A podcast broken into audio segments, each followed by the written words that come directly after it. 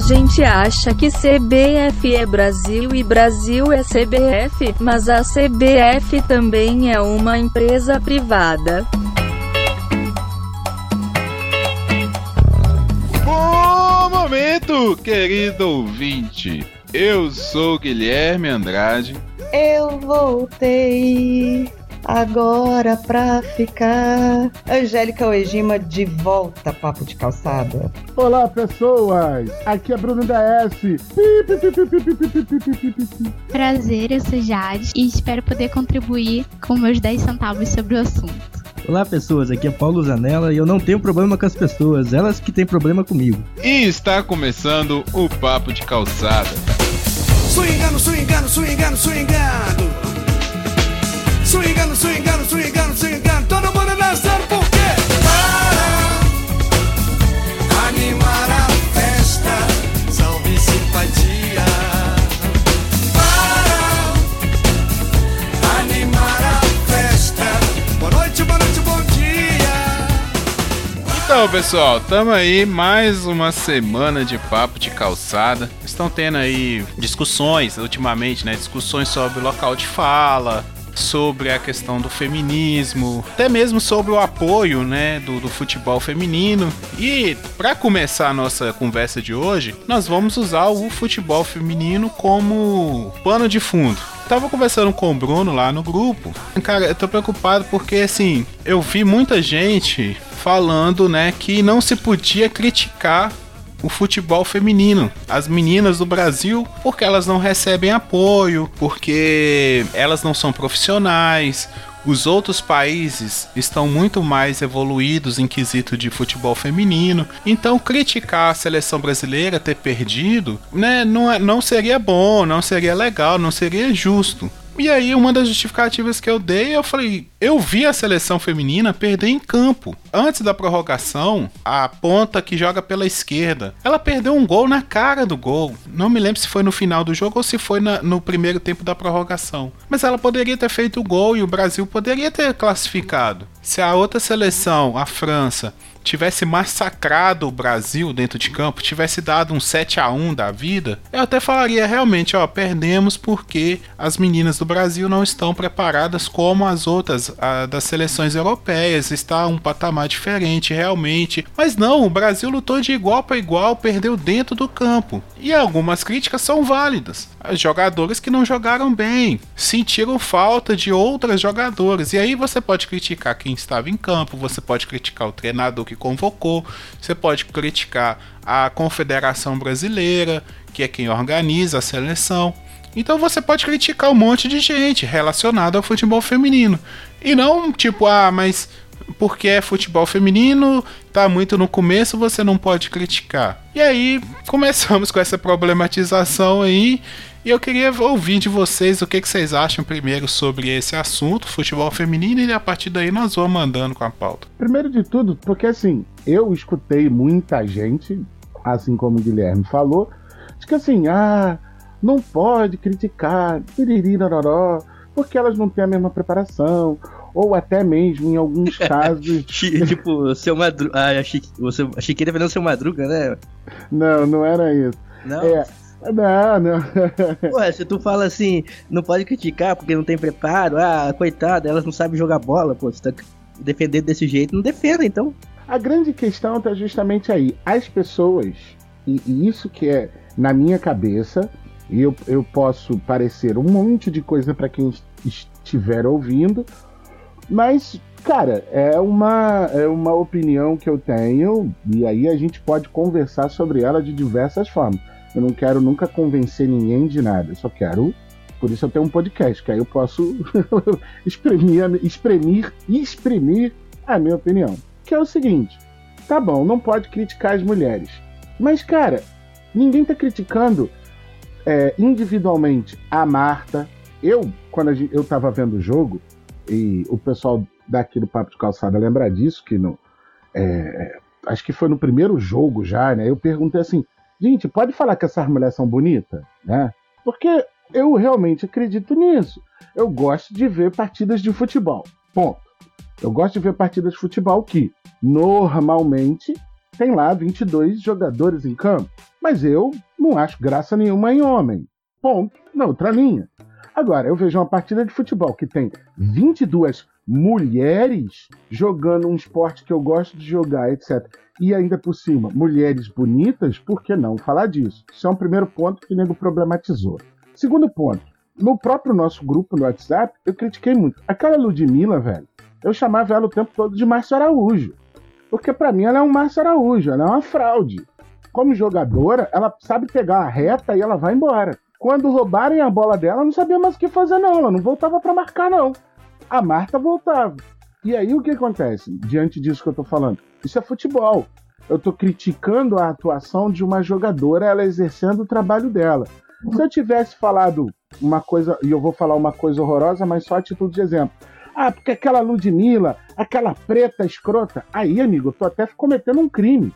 Você tá entendendo? Mas nego problematizou muito essa Copa do Mundo feminino. E eu acho que a gente pode falar do futebol que elas jogaram, como o Guilherme falou, da atuação delas em campo e depois a gente partir para outras questões, que é isso, o nego tá problematizando demais o que não tem que ser problematizado. Então, nessas horas, eu vejo que a minha bolha é muito mais restrita do que eu um dia supus que ela fosse. Porque é, eu não, não vi, não participei, assim, não cheguei a ver nem em rede social e nem em círculo social é, algum tipo de postura desse tipo. Assim, né? Do tipo, ah, não vai falar, não vai criticar e tal. O máximo que eu vi, mesmo que eu presenciei é, nessa Copa, é, tanto na, na minha internet, na minha bolha da internet, como no, na vida social mesmo, real, né? É, no mundo mais material, assim, era justamente posturas ao contrário disso, assim, né? De, de, eu vi muita crítica, eu vi muito posicionamento até bem duro em relação a isso, mas eu via também, aí sim, muito cuidado na hora de colocar as coisas que normalmente não se tem com a seleção masculina de futebol. As pessoas cuidando muito mais da forma com que ia dizer, é, cuidando muito mais, assim, e aí volta e meia alguém assim, é, mas tem que ver isso também, né? Assim, sempre que alguém vinha com uma crítica, não raro, alguém via com é, alguma forma de amenizar, alguma forma de atenuar. Então, assim, ah, não, mas você vê bem, né, a faixa etária também, né, da seleção, em relação às outras seleções. Então, sempre vinha com alguma coisa para atenuar. É, e isso me chamou, sim, bastante atenção. Mas na época, mesmo com tudo acontecendo, eu acabei não dando tanta importância. Acho muito estranho é, que dentro de um contexto mais nacional, do que vocês estão colocando, que vocês viram, que vocês presenciaram, na realidade esse, é quase um lugar comum, né? Ah, não fala assim porque a situação é mais difícil. Ah, não fala assim porque afinal de contas você é você está comparando o desempenho masculino. Ah, não fala assim porque você é um homem, inclusive. Então eu lembro no jogo contra quem, gente, foi com a Austrália, foi com a Austrália que usou o VAR duas vezes. E aí depois os comentaristas dizendo é, é, de um erro de análise do VAR, falando assim, não, isso porque as juízas, as árbitras, né, que estão usando, os árbitros que estão usando o VAR são homens, porque não deu tempo de treinar as árbitras é, para a Copa do Mundo. Então ninguém nem vai poder dizer, ninguém nem vai poder falar isso, que o uso do VAR é, errado ou equivocado foi culpa de, das árbitras. Eu escutei isso na TV, gente, e eu fiquei um tempo sentado assim, como é? O que foi que ele falou? Então você vê, assim, as pessoas às vezes tomam tanto cuidado é, com o que vão dizer, como, como vão colocar, como vão criticar, que perdem completamente a noção também do que estão falando. Em plena rede nacional, o comentarista dizer que ninguém ia poder reclamar do uso equivocado do VAR porque tinha sido por homem. Então, assim, a gente está numa fase com tudo tão delicado, tão delicado, que não raro a gente está perdendo completamente a mão de como vai dizer. Tamanha é essa preocupação. É, aí o comentarista tenta achar uma forma de falar e fica pior, né? Fica. É. Tenta achar uma é. justificativa, mas fica pior o lance, tá ligado? Achei surreal, surreal. Presenciei alguma, algumas pataquadas dessa. Eu queria colocar dois lances, dois lances que aconteceram que eu vi que gerou bastante mimimi. Um até foi TT no, no Twitter, que foi o lance de muita gente pedir, fazer uma petição e tal, pro, pra uma mulher narrar o jogo na, da, da seleção. Né? No caso, tirar o Galvão Bueno, porque tinha o Galvão Bueno, tá lá o Caio, e daí uma mulher comentando, mas disse que ela ficou ofuscada pro Galvão Bueno e tanto pelo, pelo Caio Ribeiro. Daí muita gente foi na internet e pedir pra uma mulher, que era uma vergonha, não tá uma mulher narrando o jogo da seleção feminina, e sim o Galvão Bueno e tal. Aconteceu isso. E outro ponto foi a, a Marta, né? Em protesto, ela se recusou a usar patrocínio na chuteira e acho que outras coisas durante essa Copa. No final, ela usou uma maquiagem lá, né? Que com certeza era patrocinado, né? Isso não foi muito falado também. Pra você ver, é, é- é- é nesse ponto da onde eu queria partir, sabe? Foi muito bom a Angélica dizer isso, de que né, a bolha dela, é, como hoje em dia, rede social, depois da- da- das eleições do ano passado, rede social pra mim hoje é só ver vídeo de gatinhos fofinhos engraçados, crianças caindo, piadas escrotas. Eu vi num grupo alguém tentando regular. Alguém tinha feito um meme colocando aquela cena do Davi Luiz após o 7 a 1 e a cena da Marta né, naquele desabafo que ela deu também é, fora de campo. Então, assim, por que, que eu posso zoar um e não posso zoar outra? E o grupo caiu na porrada. E eu, como disse, óbvio que eu vou achar escroto qualquer piada racista, qualquer piada misógina, se o cara tivesse zoando o fato da- da- da- das mulheres não terem ganhado pelo simples fato de serem mulheres e tal. Isso, obviamente, não ia concordar. Só que é o seguinte, amigo, a gente, há alguns anos atrás aí, tinha uma presidente e todo mundo bateu nela, de diversos jeitos. E ela era a presidente da república, a autoridade máxima desse país. E nem por isso ela deixou de ser piada de alguma coisa. No exercício da profissão dela. Óbvio que houve é, exageros e tal, mas ninguém deixou de fazer piada. Da mesma forma, as, as, as mulheres jogando futebol, elas. E, eu- e- e foi bom que o Guilherme colocou essa frase, que é o que eu falei. Elas perderam em campo. E justamente porque elas perderam em campo, é que você via que tinha jogadora que conseguia, como a própria Marta, correu é, durante mais de duas horas. Porque jogou os 90 minutos regulares mais prorrogação e estava com preparo físico para isso tinha jogadora que era nítido que não estava com o mesmo preparo físico que ela. Não à toa, essas jogadoras não estavam com bom preparo físico, que houve diversos cortes na seleção. A Andressa saiu depois do primeiro jogo. Então, do segundo, perdão. Então você vê que tinha um erro ali. Então, por que, que eu não posso zoar? Sabe, é, é- é- existe muita penalização, essa limitação. Veja, não é ser politicamente incorreto e fazer piada com o mais fraco. Eu não tô falando disso. Eu tô falando assim.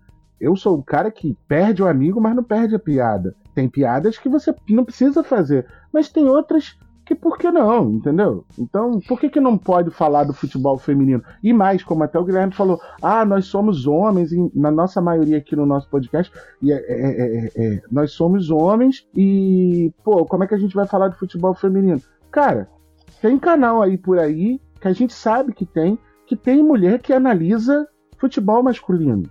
Porque as mulheres gostam de futebol também. Tem mulher que gosta. A gente tem um episódio da Copa do Mundo em que Renata, Angélica e Mariana conversaram várias coisas durante a, a- Copa do Mundo sobre a análise delas do futebol e dos homens que elas estavam vendo na televisão. Pois é, e até assim, Bruno, você falando aí da questão física das jogadoras, me lembrei aqui do discurso da Marta, ela foi direcionado para as jogadoras da seleção. Eu também achei isso. A- aquela questão de vamos, né, vamos suar no começo, vamos chorar no começo para rir no final. O que, que ela tá falando? Eu entendi que ela tava falando que teve jogadoras ali que não se não estavam se dedicando o suficiente, sabe? Também entendi isso. A- As mais novas precisavam, né? Porque, gente, querendo ou não também, a gente tem que observar. O futebol feminino hoje ainda está precário no Brasil, mas ele já esteve muito pior. Ele teve uma evolução, sabe? As, as jogadoras do Brasil, muitas delas estão em times europeus. PSG, Barcelona, ou estão jogando em times no Brasil. Então eu vi ali uma crítica da Marta direcionada às próprias jogadoras, falando assim: olha, a gente poderia ter chegado mais longe, sabe? Se as, as jogadoras dedicassem. E outra coisa também que você falou aí, questão de, né, de comparar o, o homens com mulheres, tinha jogadoras ali que estavam, por exemplo, acima do peso. E ninguém comentou. Não Chamar sei. se- mulher de gorda é a pior coisa que tem, né, brother? Não, tudo bem. Mas são atletas. Eu, eu reparei, não sei se vocês repararam. A Cristiane jogou muito. Mas a, a Cristiane estava no mesmo patamar do Ronaldo na Copa de 2006. Tá exagerando, pare. Estava. Esta- A Cristiane estava pesada, sim, cara. Concordo, Guilherme. Pega, concordo. pega aquela a imagem dela saindo no último jogo do Brasil contra a França, quando ela sai machucada, a Marta ajudando ela. Olha a barriguinha dela. Aquilo ali não é barriguinha de atleta. E aí eu vou falar outra coisa, eu não tô para eu não parecer assim que eu não entendo nada, que eu tô falando asneira aqui. O corpo da mulher é diferente do corpo do homem, tem todo um processo, tá? Eu, eu sei que existe isso. Assim, e até treinadores mesmo. é, como é que chama aquele treinador da seleção feminina de vôlei? José É, Roberto. Luiz Zé Roberto. Zé Roberto. Zé Roberto. Ele, eu já vi ele falando que treinar mulheres é diferente de treinar homens. Você tem que ter um uma outra dinâmica, sabe? Tem que regular ciclo menstrual, cara. Tem que regular Entendeu? ciclo É, menstrual. Então eu não, eu não tô querendo falar assim, ah, é a mesma coisa. Homem e mulher é a mesma coisa, então tem... não tô falando isso, mas pra atletas tinha ali a goleira, cara. Ela é forte, a Bárbara. Ela é, ela é uma pessoa forte. Mas a ela- Bárbara tava acima do peso. Cara, ela não conseguia sair numa bola fo- fora da linha do, do gol. Era um Mano, se qualquer uma desespero delas na hora viesse que a bola pra cima de mim, eu, eu apanhava muito. O que, que é? Qualquer uma delas viesse pra cima de mim pra, pra, pra briga, eu ia apanhar muito, tá ligado? Ah, com acho que elas estavam fora do. Não, com certeza. Mas assim, a Bárbara era nítido que uma bola que precisava de um reflexo, que precisava de uma saída, de uma explosão para saída de gol, ela não dava conta, cara. A- seleção brasileira perdeu para a Austrália de gols besta. A Angélica mesmo falou: "Nossa, que raiva lá no grupo, né? Nossa, que gol besta, que gol idiota". Cara, uma goleira rápida, ágil, teria pegado uma daquelas bolas ali. Então, assim, é essas críticas que eu tô falando. Ah, mas você é homem. Aí, sabe, até escuto e tal. Por isso que eu não. Não tem como levar a sério essa comparação, porque eles estavam jogando contra mulheres também. Não eram homens que estavam do outro lado.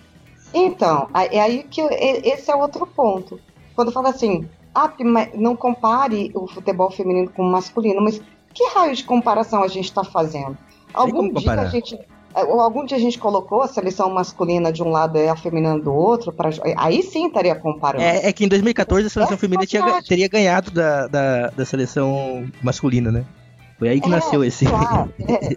Talvez, talvez sim, talvez não. Eu não sei, assim, porque é um negócio tão difícil de comparar, entendeu? Mas tão difícil que acho que só vale a pena se misturassem as duas seleções. Mistura aí, entendeu? É, é, faz meio a meio, aí a gente vai dizer o que é que o, o que, que é comparar. Sei lá, eu acho isso tudo uma viagem. Mas uma coisa que me preocupa é, nesse lugar de fala, isso- várias coisas que a gente está aqui, no nosso ponto de vista, considerando melindre, do tipo, ah, não vamos falar da condição física das jogadoras, né? É, não vamos falar da questão do patrocínio e tal, não vamos falar isso, não vamos falar aquilo e tal, vamos cuidar. É, esse tipo de, de, de situação eu entendo, e é muito difícil até de expor um pouco isso, porque a gente vive numa fase de transição. Eu acho que eu, com os meus 47 anos de vida, eu fui chamada de idosa, né? Por ouvinte esse dia. é, foi dose, doeu. Não enfim. aposentou ainda? nem, idade para aposentar eu tenho, né? Como que, eu, como que o Guilherme me chamou, o Guilherme ouvinte, Guilherme me chamou de idoso? Nem É idade porque pra 47 é os novos 60, são os novos 65. Aí, Tá bom. Valeu, Paulo. Por aí mesmo. Não, foi eu não. É. Entrou, entrou um. Pô, Matheus! O Matheus! Matheus entrou de penetra aí. Ah, Matheus. Deu problemati- problematização quando me acusam de algo que eu não fiz. Me chamaram mulher de É. velha, eu não chamo. Desculpa, Nem de gorda igual o Bruno. Eu teria, eu estranhei, para falar a verdade, né? Não, mas a gente vê Então, assim, a, a gente está vivendo uma fase de transição que eu acho que muito provavelmente, nem que eu viva mais 47 anos, talvez, muito provavelmente não terei visto o final dessa transição. A gente está falando, assim, de uma, de uma situação mulher no esporte, tá? Vamos ser um pouco mais específico do que a questão feminina em si. Mulher no esporte é, no geral, mas especialmente no nosso país. A gente está falando então de um lugar de fala que sempre foi subjugado, né? Sempre foi subjugado várias questões que a gente está cansado, está cansa tá careca de saber. A dificuldade de conseguir patrocinador, a dificuldade imposta já por toda uma questão social, porque mulher engravida, por exemplo. Então a gente está falando de um lugar de fala que sempre foi subjugado, sempre foi muito difícil. E tá aí na luta, devido a várias outras pautas feministas, é, tá aí na luta para mostrar que pode tanto quanto num outro estilo, porque são existem as diferenças sim de estilo causado por isso, mas está aí na luta para conseguir o seu verdadeiro lugar ou o seu lugar de direito. Então, meio que qualquer coisa que se fale pode causar todo um frisson. Ah, não fala assim, porque a gente está numa transição. Né? É, acredito que no dia em que, eu não digo nem a mulher no esporte, mas o dia em que toda a questão feminina de uma sociedade tiver tranquilizado, sabe? Quando o feminicídio não for o que é, quando os direitos trabalhistas das mulheres for exatamente o mesmo dos homens, quando houver um tratamento mais olho no olho, mais de igual para igual, é, a questão do esporte, por exemplo, vai estar tá muito mais tranquila, muito mais fácil de resolver sabe? A gente vai poder falar e criticar com uma tranquilidade que, independente de fazer meme, poder fazer meme. Pô, não teve nenhum meme, como, como vocês estão falando, não teve nenhum meme da COP. E, e eu mesma seria capaz de fazer alguns. Encher daquele anão dos Sete Anões da Branca de Neve, o Dorminhoco lá, sabe? Porque para mim era isso, aquela zaga. Um bando de anão dorminhoco, anã, que fosse. É. Não teve nenhum meme Sendo que na, no masculino é cheio de meme com as coisas mais. É, o pessoal fica meio pisando em ovos, né? Mas por que isso? Porque a questão da mulher no futebol, a questão da mulher no esporte, está enraizada em outro lugar. Uhum. A raiz mesmo está em outro lugar, entendeu? Então, assim, eu, eu consigo compreender até certo ponto, mas eu não vejo como saudável para o próprio movimento feminista. Ficar, ah, não podemos fazer meme, não podemos sequer comentar, ou pelo menos colocar como dúvida. Ei, escuta, a Bárbara não está meio acima do peso, não? É, você não pode colocar nem isso como dúvida. Ah, é você não pode. Eu vi outro policiamento que era. É, ah, será que é legal? Será que não pega mal ficar falando da questão física, estética das jogadoras? Eu, como assim? Por quê? Por que, que não podemos falar que a, que a Bárbara é divina, maravilhosa, de linda? É uma afronta a beleza daquela mulher. Por que, que não podemos falar? Sabe Mas, como? Então, eu acho que essa questão do esporte vai além do feminino ou masculino, porque a ginástica, por exemplo, independente de ser feminina ou masculina, teve muito tempo que também não teve investimento, é, um patrocínio tão bom quanto o futebol, como ainda não tem. O futebol ainda impera, né? No Boa esporte do Brasil. E nem por isso a gente aceita que o Diego Hipólito chegue gordo lá no pódio, entendeu? Nossa, sim, sim. se Diego Hipólito chegar gordo, ou, ou a própria Daiane dos Santos, tá, que já aposentou, né, que a carreira é muito curta, chegasse fora de forma, aí fica a dúvida. O tratamento na crítica seria igual? é difícil, né? É difícil da gente é, imaginar. É. Mas assim, a modalidade, a modalidade pede você ter um, um, um, tipo físico, né? Que no caso é magro, né? Seria atlético, né? Um atleta tem que ter o corpo atlético. Quando você comenta isso relacionado ao esporte, falando, ah, a, a fulana tá acima do peso, igual a gente fala, o cara também tá acima do peso, é uma coisa que é totalmente diferente de você comentar questão estética fora disso, quando as pessoas não estão sendo exigidas para ser, ser atleta. Você quer ser atleta, você tem que ter o, o corpo físico para você disputar as competições. Lá no. Sobre isso que a Angélica tá falando, a questão do, das piadas, né? Eu fiz uma piada lá no grupo, eu fiquei com medo depois que eu. Medo da reação, sabe? Porque no segundo jogo que a, que a Marta começou a usar batom, né? Na maquiagem. No primeiro, eu acho que ela não tinha usado. Aí eu fui e fiz uma piada. Eu falei assim, gente, a, a Marta entrando em campo maquiada, pode dizer que ela tá mascarada? Aí, tipo, eu fiquei assim. Foi muito bom, foi muito bom. Se isso, é, se isso for no lugar errado, eu acho que alguém vai ficar chateado, sabe? Não, mas Eu, eu lembrei dessa piada agora, e quando o, o Paulo falou da questão do patrocínio, só que na minha memória quem tinha feito essa piada tinha sido a Renata. Para você ver como essa questão sexista para mim dentro do nosso grupo ela não existe, né? Porque que se, bom. se tivesse ficado chateada com a piada, eu lembraria que tinha sido o Guilherme, né? Mas na minha memória tinha sido a Renata, vê que coisa. Então, é, é desse ponto em- onde, assim, é que eu, que eu acabei sugerindo essa, essa nossa conversa de hoje. Que, assim, cara, você para, pra- para pra pensar que a maioria de nós aqui hoje, nessa, nesse programa, a gente já conversa entre si há mais de um ano. A gente já se conhece muito bem, é, a gente sabe dos problemas pessoais uns dos outros, sabe, sabe das preferências é, em vários sentidos de uns dos outros aqui, a gente se conhece muito bem. E ainda assim, mesmo se conhecendo, apesar da gente não se conhecer pessoalmente, mas a gente conversa ouvintes, a gente conversa muito. E quando eu falo muito, é do tipo assim, às vezes a gente fica, eu fico é, quando eu tô trabalhando 4 a 5 horas sem olhar o WhatsApp, quando eu olho o WhatsApp tem 60, 80 mensagens. Esses putos estão conversando. E aí eu tenho que correr para me entrar no assunto. Então a gente conversa bastante. E a gente ainda assim tem alguns pontos que a gente fica assim. Vou falar isso? Será que fulano vai ficar incomodado? Será que eu vou estar sendo escroto? Isso porque a gente se conhece. A gente está num tempo onde abordar uma série de assuntos tá ficando muito difícil. Até os mais simples. É do tipo, vamos falar sobre futebol? Entende? A rodada. Imagina, vamos pensar num mundo perfeito, vamos pensar num mundo ideal. Vamos pensar num Corinthians sempre mundo. seria campeão, né? Ah, cala sua boca, Paulo Zanella, porra!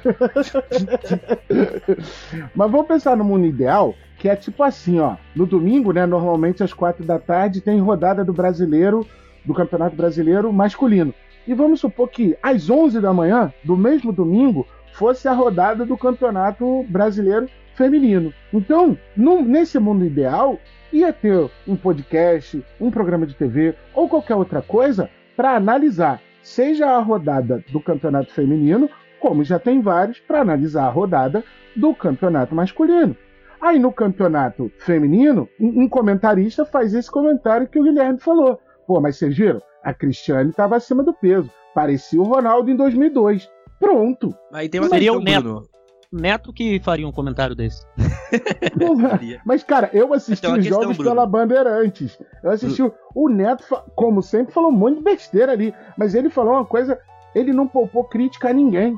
Ele só poupou a Debinha. E criticou a mesma coisa que o, o Guilherme falou. Ele falou assim: se a Debinha tivesse feito aquele gol ali, a gente não tava aqui agora falando mal da seleção brasileira. Não tem esse futebol feminino às 11 horas da manhã e não tem programas esportivos comentando porque o povo não vê ou o povo não vê porque não tem? Aí quando entra nessa questão fica muito difícil achar uma resposta. Então, cara, o povo não vê porque o povo não toma nem conhecimento, porque quando exibe, e a Band exibe, o estádio tá vazio. O estádio tá vazio. Eu já assisti uma partida pelo Campeonato Paulista. Nesses dias que o controle remoto anda na sua mão e de repente para numa partida de futebol, tava jogando Santos e Red Bull em São Paulo. E a Vila Belmiro tava vazia, tinha meia dúzia de gato pingado assistindo a partida. Você tá entendendo? Não tem divulgação e o cara ainda tem isso. As pessoas não se envolvem com futebol feminino porque acham que futebol não, não é pra mulher, etc, etc. E a pauta gira em torno disso, sabe? É, é uma coisa até difícil da gente, da gente saber, tá? Porque é, eu acho que é muito cultural essa questão de, de, não, de não ter gente no estádio. Eu até indico aqui, o pessoal do Haja Coração esteve aqui com a gente, gravou podcast. Eles fizeram um podcast sobre a Copa do Mundo Feminina antes de começar. E aí eles discutiram isso, essa questão do futebol feminino. Tem um deles lá que mora em Santos, e aí ele falou, cara, quando o jogo é de graça, ainda aparece gente lá pra assistir. Agora, se cobrar 10 reais, ninguém vai. O estádio fica vazio. Então, eles discutiram bem, eu até indico o pessoal ir lá ouvir por causa disso. Eles abriram essa discussão lá e ficou muito legal. Queria fazer uma pergunta só pra resolver essa questão da cultural antes que você fale o que você vai falar. E as meninas, elas queriam ser jogadoras de futebol quando criança? Tinham essa perspectiva? Conhece alguém, uma menina que queria ser jogador de futebol? Nossa, ne- nem, nem queria, nem passava pela cabeça, porque, gente, eu sou dos anos 70, Lembra, Paulo, que eu sou uma idosa, né? Então, na época, nem, nem se falava em, em futebol feminino. Nem se falava. Então, imagina uma menina pensar em jogar futebol. Profissional, não. Brincava na rua, mais ou menos, porque eu nunca fui boa em esporte mesmo. Mas não, fora de cogitação, nem, nem existia. Ainda era proibido nada. nos anos 70, né? O futebol feminino. Nem Boa sei, lembrança. talvez. Boa É, lembrança, boa lembrança. É, o, o, o, decreto valeu até 1977. Um Exatamente. decreto, um decreto que surgiu durante o governo Vargas durou até 1977. E não, então, peraí, gente, eu, bri- eu brinco, tá? Eu não sou idosa, estou brincando. Eu nasci em 71.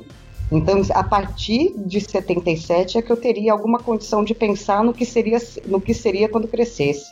É. Então, quando, quando eu tinha condições mentais de pensar nisso, o futebol já não estava mais proibido pelas mulheres, mas para as mulheres, mas não se falava nisso. Não, a questão é tão impregnante, cara, que não passa. Você pergunta de 10. Agora encontramos uma exceção aqui nesse programa, mas pergunta de 10 meninos. Tipo, 7 quer ser jogador de futebol. Pergunta isso pra 10 meninas. Talvez nenhuma pense em ser jogador de futebol. Então, eu nunca. Eu nunca pensei em ser jogadora de futebol, mas eu já tive amigas que queriam. Eu acho que não tem a ver com sexo isso. Uma menina pode jogar futebol, só que é, o pessoal tá comparando uma coisa que não tem comparação. Porque a equipe de futebol masculina, ela é uma, ela é uma equipe que é muito mais patrocinada e etc. Tem mais visibilidade, justamente por atrair mais público, por dar mais dinheiro, que é o que comanda o nosso mundo.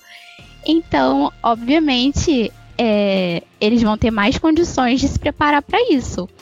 Mas a equipe feminina, ela tem que competir com as, as mulheres, né? Que também estão lutando para conseguir essa independência nos países delas também. Uhum. Essa Aí questão tá que a a gente questão fala. da comparação.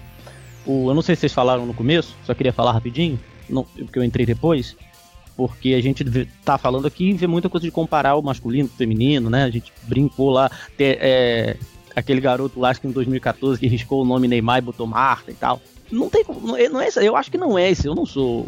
Não, não, não, tô no lugar pra falar, mas eu acho que não é esse tipo de comparação que as jogadoras de, falando de futebol querem, ficar comparando o futebol delas com o, o do masculino futebol delas tem que ser entre elas. Eu não sei, tem esse tipo de comparação, alguém souber pode falar. Tem esse tipo de comparação, por exemplo, entre o vôlei masculino e o feminino? Tipo assim, pega a, melhor jogadora do vôlei, aquela menina lá, aquela, aquela líbero, aquela Fabi, não sei, e pega o Serginho, que foi o melhor líbero. Alguém já fez uma comparação entre os dois? Isso entra até numa parada que eu falei lá no, no, no- no grupo do WhatsApp, que eu falei assim, o que não dá é pra gente, por exemplo, ficar discutindo a presença da Tiffany, que é a, a jogadora transexual, que tá hoje em- em- atuando tanto pela seleção quanto pelo clube dela, que eu não sei se acho que é o Osasco e tal, mas não dá pra gente ficar falando sobre uma transexual, porque é uma parada que a gente nem sabe como é que é essa parada, vamos dizer assim, na letra fria, sabe? Agora, o Matheus falou muito bem, a gente não vai comparar. Não tem como, fisicamente não vai comparar. Não dá pra botar, sabe? Não, efetivamente não dá pra comparar isso. Não, números vão dizer um monte de coisas, mas não vai se chegar a conclusão nenhuma. Mas eu tô falando que eu só vejo isso gritantemente no futebol. Claro, aqui no Brasil o futebol é o esporte mais popular. E quando, o, principalmente em 2014, quando o Brasil teve o vexame e tal, da Copa, né, veio vindo também até depois nas Olimpíadas, o pessoal, eu, sempre, eu vi muita gente falando, negócio, Marta é melhor que Neymar. E eu acho que não é esse tipo de comparação. Porque a gente não vê isso nos outros esportes. A gente não, não- nunca, nunca, nunca vi ninguém comparar a Hortência que foi uma, uma das melhores no basquete com o Oscar. Ah. Ou o Aham. do vôlei. Eu nunca Aí vi é isso. tá. Mas é, é porque eu acho também, Matheus, que no Brasil, querer comparar o, fu- o que, a, a popularidade do futebol com qualquer popularidade de qualquer outro esporte é. Nossa, é, é- Não, é sim, exato. a diferença. Então, Mas o é- número de pessoas atingidas, vamos dizer assim, ou envolvidas com a questão do futebol é mu- muitas vezes maior do que o número de pessoas envolvidas ou atingidas pelo vôlei, pelo basquete Não, com certeza. É, pela- não tem nem pela que o número de pessoas é diferente, é muito, muito provavelmente as pessoas que são envolvidas com as outras categorias de esporte, coletivo pelo menos, é, como é basquete, vôlei, vamos supor, é, já são pessoas que normalmente não é via de regra não, mas muito comumente são pessoas que já têm até uma birra de ver futebol, quase não acompanham ou acompanha menos. Então a gente não está falando nem do mesmo universo de pessoas. Então as pessoas que vão acompanhar o basquete, vão acompanhar o vôlei, elas já estão, às vezes, com, com outras questões relacionadas a isso, sabe? Então, e o número de pessoas é muito menor. Então, talvez, nunca terem comparado Hortência com Oscar, o que seria muito injusto, até porque ela é um pouco mais velha do que ele, né? Eles, eles conviveram muito pouco tempo na mesma fase. Não, não, não existiria espaço para isso devido ao número de pessoas. Agora, o futebol está na ponta da língua de todo mundo. Ou de, de todo mundo, não, me desculpe. Mas na ponta da língua de muito mais pessoas. Ainda assim, eu acho que não é válido, igual agora. A gente teve. Quer dizer, não é válido, eu acho que não. não assim, esse tipo de comparação, eu acho que não, não tá ajudando. Igual, por exemplo, a Marta fez agora é, 17 gols, né? E foi. virou artilheira das Copas. Aí, ah, a Marta agora tem mais gols do que o, o Ronaldo e do que o Close. Close. Não, ela não tem mais gol do que o Ronaldo e o Close. Ela tem mais gol do que toda e qualquer outra jogadora feminina. Ronaldo Close joga futebol masculino. Entendeu? É disso que eu tô falando. Esse, essas coisas, a Marta tem mais. Não, ela, ela, ela tem mais gols que ele. Tá, em número tem. Ela tem 17 e o outro tem 15. Mas a comparação não é com eles, eles jogam outra modalidade. A comparação é dela é com as outras jogadoras de futebol feminino que é a modalidade dela. Mas, ô, É o- Matheus, é o ponto de aí- narrativa, né, cara? Mas aí é um negócio que é o seguinte: o brasileiro ele gosta de ganhar. O brasileiro não gosta de perder, ele não gosta de competir, ele gosta de ganhar. Então, quando o Close veio aqui na Copa de 2014, meteu o gol no 7 a 1 e passou o Ronaldo, os brasileiros ficaram sentidos.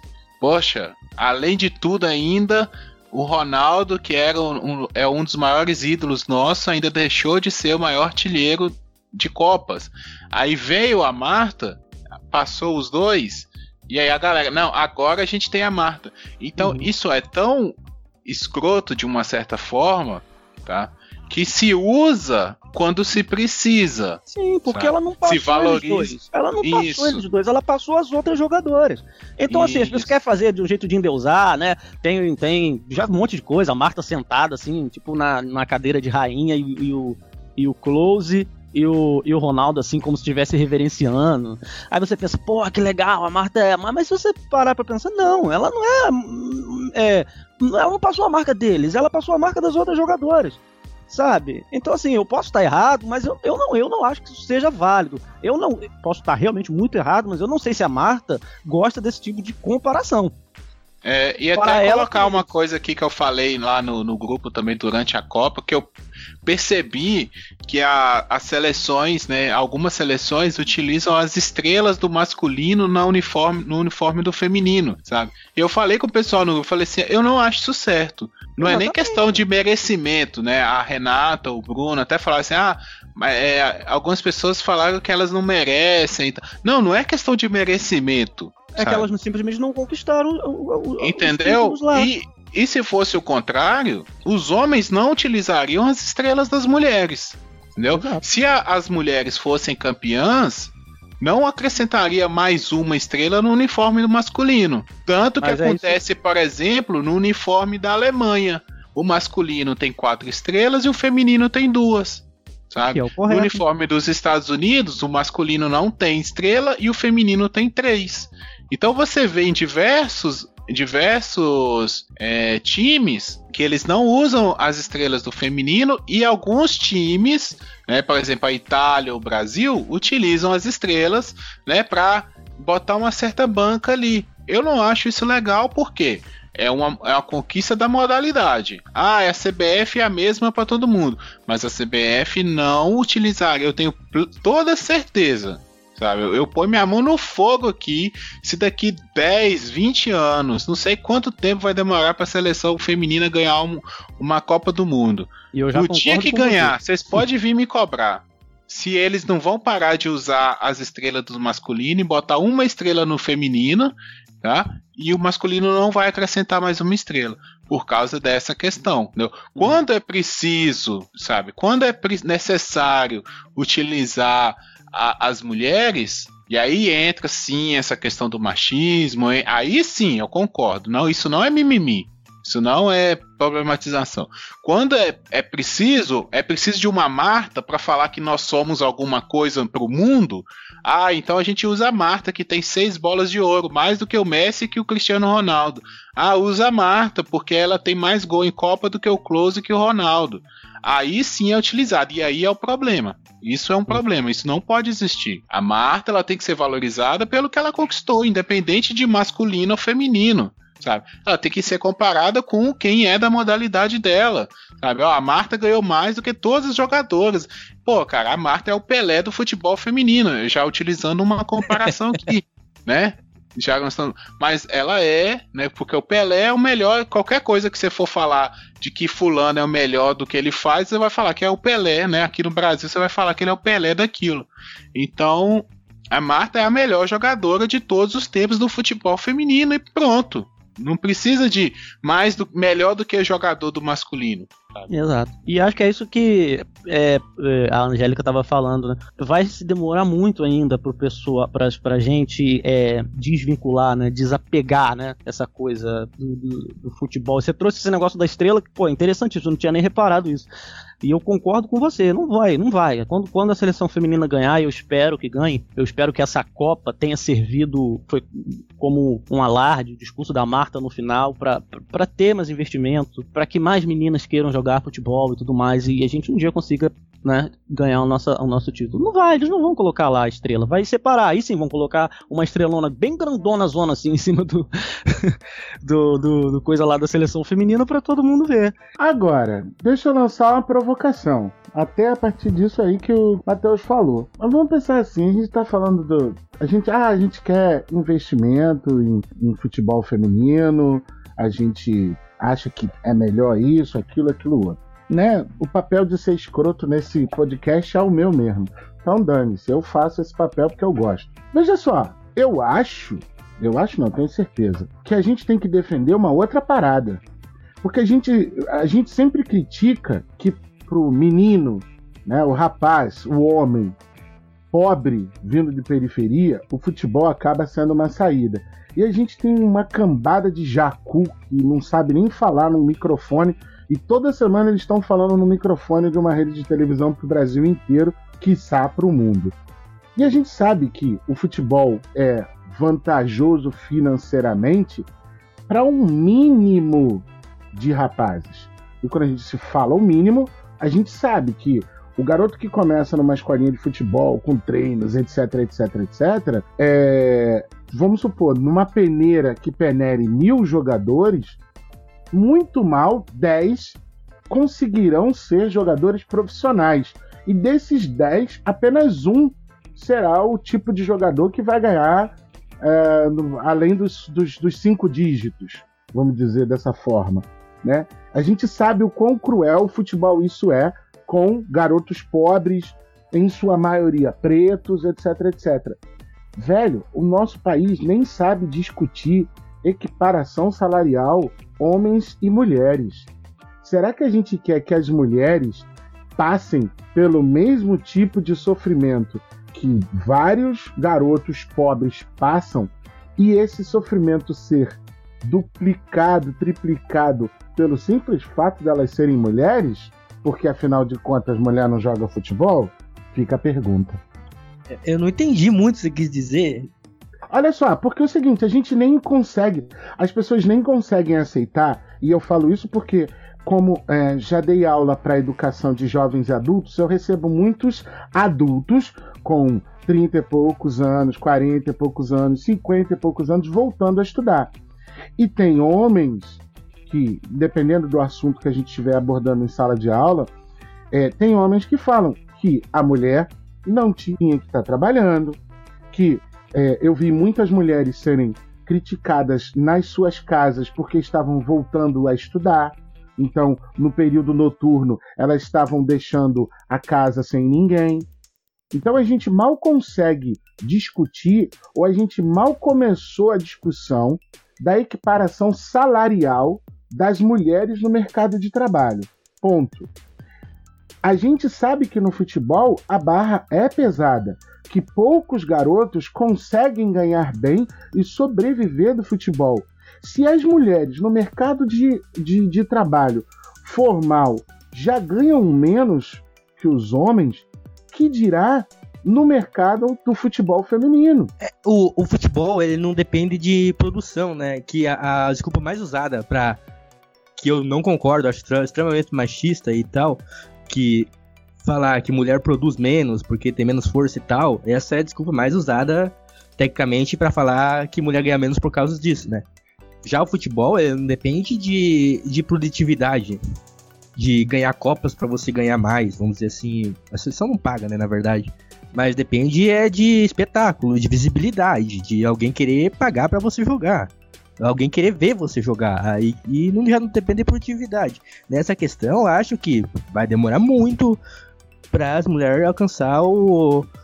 a- como é que eu falo? A popula- popularidade do esporte masculino, sabe? São 100 anos de futebol ma- masculino, sabe? Vai demorar muito para alcançar esse patamar para ganhar o mesmo dinheiro que o Neymar, um Messi, um Cristiano Ronaldo, um, um- esses caras ganham, tá ligado? Eu concordo com o Paulo, e até voltando na comparação da Marta com o Pelé, a Marta, até nesse ponto, ela é o Pelé do futebol feminino. Ela ganha mais ela- que o Pelé hoje do que o Pelé ganhava na época. Tá? Mesmo não comparando. É, mas mesmo assim, ela tá. Ela abriu portas que o Pelé abriu. Coisas foram mudadas no futebol feminino por causa da Marta. Sabe? Assim como coisas foram mudadas no futebol masculino por causa do Pelé. Vamos lá. Hoje em dia existe uma regra que só pode ter jogo de futebol masculino de 3 em 3 dias, tem que ter uma parada de 3 em 3 dias, né? Porque o Pelé jogava dia sim, dia não porque de tão fenomenal que ele era, sabe? A Marta, ela tá abrindo discussões, sabe? Uma mulher colocar maquiagem pra jogar futebol, gente, ela É sim, do caralho, é do caralho. entendeu? É o que, cara, é, é fenomenal isso que ela tá fazendo, sabe? Então ela tá se colocando como mulher, porque até a, a- o preconceito de, de falar assim, ah, a mulher que joga futebol é sapatão, sabe? é, é macho, mulher macho. né? Eu, Cara, eu, eu escutei isso, sabe? Será E que aí falar que a Marta a joga igual uma pergunta. menina é, é, é pesado? Tá, mas aí eu lanço a pergunta. E daí? E Não, e for? pois- não, a, e daí? a mas loucura é cria- tão grande, cria- não é? A insanidade é tão grande que tá. E aí? E se for? Ela deixou de ser mulher? O que que aconteceu? É a mesma coisa de, de que a gente vê pelo outro lado, que é machismo igual no balé, né? A bailarino, o homem que se envolve no balé é gay, tá? E, e, e, e Continua a frase, por favor, porque eu não entendi, não é? Então essa é outra coisa que a gente tem que bater de frente, que vale bater de frente. O Guilherme Mas- tá morrendo. Mas é, mas é isso que a Marta tá batendo de frente. Eu não tô falando nem questão de. Primeiro que eu acho que cria uma estereotipo. Estereotipas. Ah, não sei como é. Cria um estereótipo. Cria essa parada Né? aí. Esse negócio aí. É, cria essa Cria um coisa aí. estereótipo de se a mulher joga futebol, ela é sapatão. Ah, e daí que ela é sapatão? Problema dela. Eu também não tenho problema, não tem nada a ver com isso, sabe? Eu Mas quero o ver que a é- gol, eu bola, quero ver a gol. É, mas o que a Marta faz a partir que ela começa a usar maquiagem pra jogar um, um jogo de futebol, que é você não usa maquiagem pra jogar futebol, para praticar esporte, porque é, a não ser que seja uma super maquiagem que não te atrapalha a transpirar, não te, sabe? Aquela maquiagem que ela tá usando ali devia ser muito boa, cara. Entendeu? Pra não incomodar ela O durante um jogo batom, de o futebol. batom ficou até o fim do jogo. Entendeu? Ela pode comprar, porque é boa. sabe? Mas ela, ela bate em duas coisas. Primeiro, que futebol é sim coisa de mulher. E que ela não precisa deixar de ser feminina pra jogar futebol. Mesmo que ela seja lésbica, tá? Porque a- uma mulher ser lésbica não quer dizer que ela deixa de ser feminina. Não Ah, tem uma bom, coisa, é- tem uma é. coisa a ver com a outra. né? Existe a lésbica. É, existe a, Existe a lésbica que tem uma tendência mais masculina e tem a lésbica que é feminina, assim como tem o homem gay que, né? Existe os vários é, é, espectros aí e tal, não, não, não Margarida aqui, pitou muito jogos feminino. entendeu? Então, assim, ela abre muita coisa, sabe? Tipo assim, olha, eu tô aqui, eu sou uma mulher, sabe? Ela se coloca como uma mulher jogando futebol. Cara, a Marta é fenomenal, cara, sabe? A Marta, ela é, assim, não tem o que dizer sobre ela. Dentro de campo, fora de campo, não tem o que dizer sobre ela. Mas eu acredito muito no, nisso aí, sabe? É difícil, já, é, elas estão quebrando barreiras que o futebol masculino teve que encarar há 100 anos atrás, como disseram aí, sabe? A profissionalização, sabe? O preconceito. Gente, antigamente quem jogava futebol era vagabundo, tá? É, Não, não, não se esqueça disso. Eu, eu tenho um filme aqui do Heleno de Freitas, que é com o Rodrigo Santoro. Quem puder assistir Boa lembrança, filme. boa lembrança. Cara, o cara era um craque do Botafogo, não foi jogar na, na Copa de 50 por causa de problemas lá com, com drogas e tal. Mas era encarado como um bandido, como um vagabundo, um pai que tinha uma filha um- de uma família tradicional. Ele queria ver a, filha dele casada com o que fosse, menos com um jogador de futebol, o que era vagabundo. Então, o, o, o futebol masculino também passou por preconceitos, por, por quebras de barreira, que o futebol tá- feminino está passando agora. E a gente tem que realmente problematizar isso e tal, mas dentro de um limite também. Não- senão tudo vira. Aí vira um nome toque, a coisa não evolui, porque também para você evoluir você tem que aceitar a crítica, você tem que saber ser criticado, senão você vai continuar ali fazendo a mesma coisa a vida inteira, sabe? Então o futebol feminino, eu acredito que tem que fazer uma autocrítica dele, sabe? Eu tava vendo os jogos, cara, o jogo feminino, ele é lento, sabe? Precisa se fazer alguma coisa, diminui o campo, sei lá, é, a bola menor, é, sabe? Faz alguma coisa. Eu vou dar um exemplo do, fute... do basquete feminino. Basquete feminino, as, as dimensões da quadra são diferentes, a cesta fica mais baixa, a bola tem um peso menor para deixar o jogo mais dinâmico, tá? Então isso poderia ser feito também no futebol feminino É e aí atrairia, daria competitividade e traria mais gente. É uma discussão válida, eu concordo. É, eu acho que no, no, no fim das contas, é, o, que só, o que as meninas querem é simplesmente ter, ter- ter o direito igual de, né, de, de jogar o futebol, de ganhar. O Bruno até falou lá da coisa do salário, que vai demorar muito. Mas isso que o Guilherme falou, eu, eu, eu assino embaixo. É, as barreiras vão ter que ser quebradas e vai demorar muito. O futebol masculino teve essa coisa do que o Guilherme falou, depois teve a coisa dos pretos, que não podiam jogar futebol. Quando o futebol feminino foi é, é, liberado de novo, 77, né, Bruno, que você falou? Isso. É, assim, em 77 o Brasil já era, já tinha sido tricampeão já lá em 70. Assim, era uma potência já inalcançável. Então, assim, é, é- é como se você fosse, fosse botar dois, du- duas pessoas numa corrida, você dá o tiro, deixa um correr e o outro você bota a mão assim no peito dele e segura, sabe? E o outro vai, vai, vai, vai, vai, vai, vai, depois você solta o outro. É mais ou menos isso. Né? Eu não quero nem entrar aqui na, na, na questão de racismo, porque não é esse o papo, mas quem Mas- entendeu sabe que é disso que a gente tá falando também. Então, mas isso é que é válido. É isso que eu fiz aquela pergunta lá atrás. É, do, é, é- é que é o seguinte: a gente hoje, nesse momento, a gente está discutindo várias coisas em torno do futebol feminino. Só que é o seguinte: a gente ainda nem alcançou a maturidade para falar sobre é, igualdade salarial entre homens e mulheres em qualquer profissão.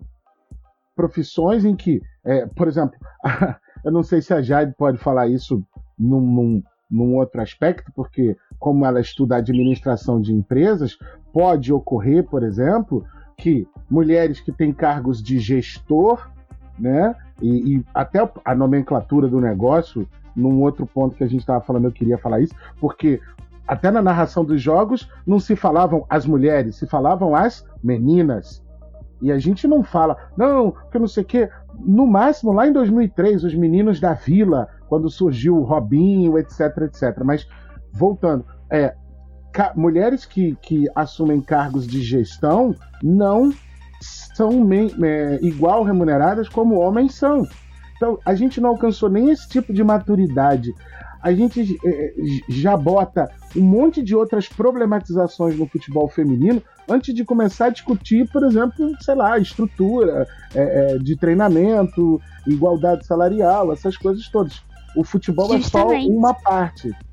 Justamente no mercado de trabalho corporativo acontece muito de é, a mulher às vezes ter que tentar mudar a personalidade para se tornar um pouco mais forte, porque a feminilidade é vista como uma fraqueza, como nós não vamos saber liderar e falar firme quando tem que ser falado. Então, também passa por um, um, autoconhecimento feminino que a gente vai ter que impor de que eu sou mulher sim, eu sou feminina sim, mas eu consigo tomar aqui a gestão de um negócio e fazer dar certo.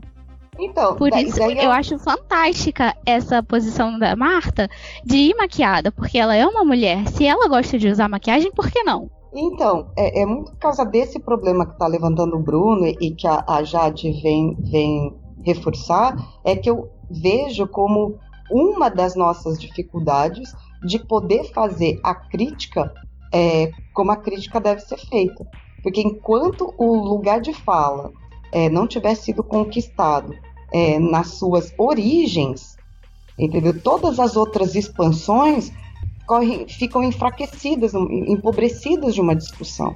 né? O O, Guilherme falou agora há pouco assim, não, se não puder criticar, ou- ou o Guilherme ou o Matheus já me pedi aqui, se não puder criticar, pô, a crítica serve para o crescimento, não é? A crítica serve para o crescimento. É a mesma coisa de, de uma prole inteira de filho, ter aquele filho que, que sei lá, foi mais esquecido, foi o caçula, sei lá, é- é- ou nasceu diante de uma dificuldade financeira, todo mundo fica super protegendo e fazendo com que ele nunca receba crítica. Não, mas as condições dele, que ele chegou no mundo, né, foram bem menores. Então fica mimando e impedindo de crescer.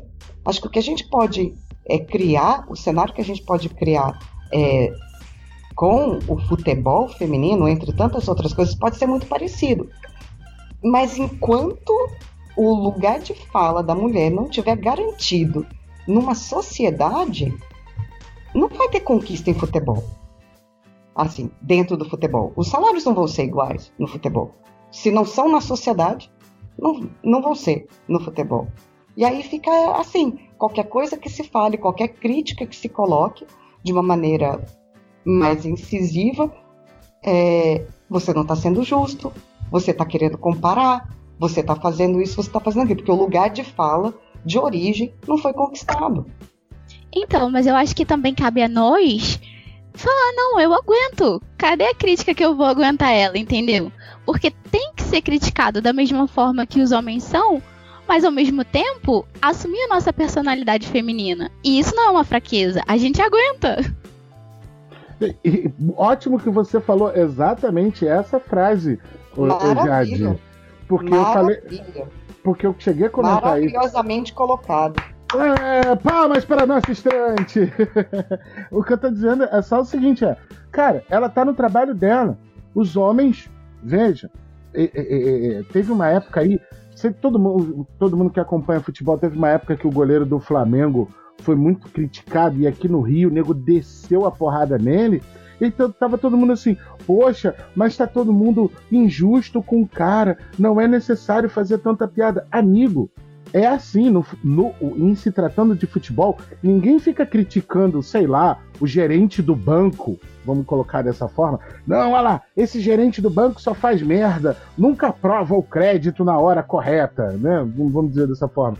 No futebol é uma coisa que todo mundo vê, todo mundo tá vendo a atuação do cara, mesmo que você não torça para aquele time. Então, assim, no- nesse caso do futebol, é o trabalho do cara. Então ele ganha dinheiro para aparecer na televisão. Ele ganha dinheiro para aparecer na televisão, assim como um ator. Então é óbvio que ele vai estar acessível à crítica. Assim como os youtubers hoje em dia, eles estão nessa, nesse grande é, é, é, cenário, então todo mundo faz crítica porque eles estão expostos. Recentemente teve um- uma polêmica aí, não sei se todo mundo está inteirado.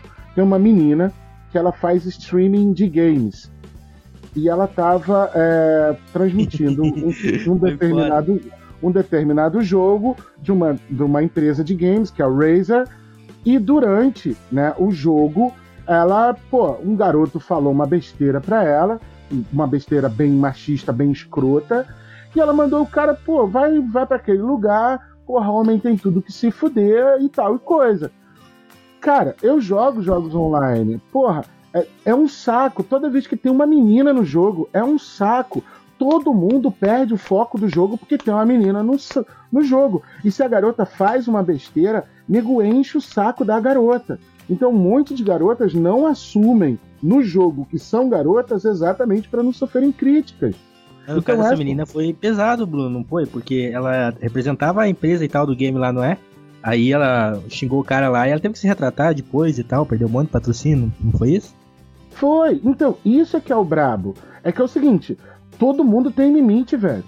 Tem gente que enche com 100 ml, tem gente que vai encher com, com, um li com 100 litros. Você tá entendendo? Então a garota, ela passa por isso mais vezes do que um garoto passa ser xingado durante um jogo, etc, etc. E aí a garota se explodiu. Aí pronto, todo mundo vem em cima da garota. Então, só que, cara, você tá exposto, já era se você põe a sua figura pública ali para representar uma marca, para mostrar a sua cara, você vai estar exposto.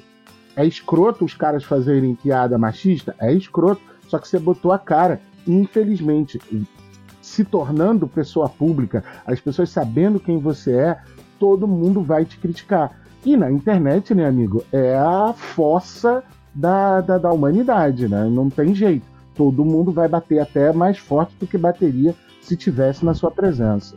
Esse negócio de equipação salarial no futebol, ele já é complicado até entre o masculino, né? Vamos usar em comparação o Santos, que a gente sabe que, que é forte o time feminino dele de futebol, mas entre o time masculino, o camisa 10 titular, tipo, ele deve ganhar quantos mil a mais do que o camisa 10 reserva. E daí, se usar essa lógica, se fosse tudo equiparado, não tô falando que tá certo ou errado, mas se fosse tudo equiparado, ele ia ter que pagar o mesmo salário pro camisa 10 titular dele do Santos masculino, pro reserva masculino e pra camisa 10 feminina, porque a empresa é a mesma, né? A gente esquece que os times de futebol são, antes de tudo, uma empresa, que você pode ser torcedor pra caralho e tal, mas se os caras não estiverem ganhando dinheiro, eles não estão nem aí pra você. Será que ele vai ter que pagar o mesmo salário pra todo mundo? Como é que ia funcionar isso? A CBF também é uma empresa. A gente acha muito que a CBF é Brasil, Brasil é CBF, mas a CBF também é uma empresa privada. Mas a questão é o grande abismo, né? Porque, por exemplo, você citou o salário do futebol masculino. O cara ganha tanto, se ele joga muito, ele merece ganhar, embora eu, eu seja totalmente contra o valor que se paga falando de futebol para os jogadores. Assim, é, é- é fora de sério já o que um jogador de futebol ganha. Mas enfim, é assim que é o mundo. É, isso se não, se não tivesse dando lucro, eles não pagavam, né? Exato. Mas assim, o cara vai ganhar um valor X porque ele tá jogando muito, porque ele tá dando título pro, pro clube, de boa. E o outro vai ganhar menos porque ele tem menos talento, também tá de boa. É é assim que é. Agora, entre o futebol masculino e o feminino, é um abismo gigantesco. E eu acho que todo mundo aqui queria, pelo menos, que esse abismo fosse menor, que as marcas olhassem mais para o futebol feminino, que as marcas quisessem patrocinar mais o futebol feminino para poder dar mais dinheiro, para elas poderem investirem, é, tá, né? Para poder construir CT, para poder ter mais escolinha, para poder mais menina querer jogar, para ter narração. E né, outro, dia- é, outro dia eu vi um, um jogo de futebol assim, não era feminino não, era masculino, mas era com uma mulher narrando. Nunca tinha visto isso, né? não na TV. Esporte tem. Na- já tinha visto na, já tinha ouvido em rádio, mas na TV eu nunca tinha visto. Cara, eu achei sensacional. Eu parei e fiquei vidrado. Não sei nem que jogo que tava passando. Fiquei lá vidrado, cara. Achei aquilo maravilhoso, cara. Fiquei mandando mensagem pros meus amigos. Tá passando jogo de futebol e é uma mulher que tá narrando. Porque, cara, é novo pra mim. Entendeu? Mas tem- é assim que você começa, né? Pra chegar em algum lugar tem que ter começado de outro, né? Isso é, é- é bastante óbvio. Tô sendo até redundante. Então, assim, você não vai pegar esse abismo e fechar ele construir uma passagem plana assim no estalo. Mas tem que ir diminuindo aos poucos, né? Mas tem que, tem que se fazer. É que tá, mas levanta a mesma questão. Será que a sociedade tem que mudar pra isso acontecer? Ou as marcas têm que dar início a esse fator?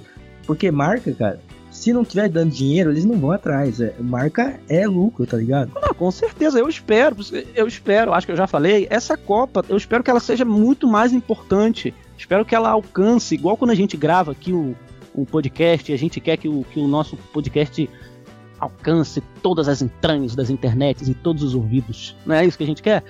Vamos chegar lá, Matheus! Vamos chegar lá, vamos embora.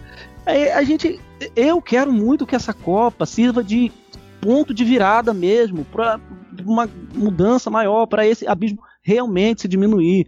Porque, querendo ou não, a Globo transmitiu pela primeira vez a Copa feminina em peso, junto com a Band, e a Globo transmitiu tanto na Globo quanto no Sport TV, então fez uma cobertura grandona. Isso faz diferença, entendeu? Então, vamos ver nos próximos anos como é que vai ser, se vai ter realmente uma melhora, aí a gente vai poder fazer um balanço e ver, pô, diminuiu um pouquinho esse abismo? Não diminuiu? Se a gente tem que deixar bem claro, assim, que as mulheres não são minoria, são maioria no país.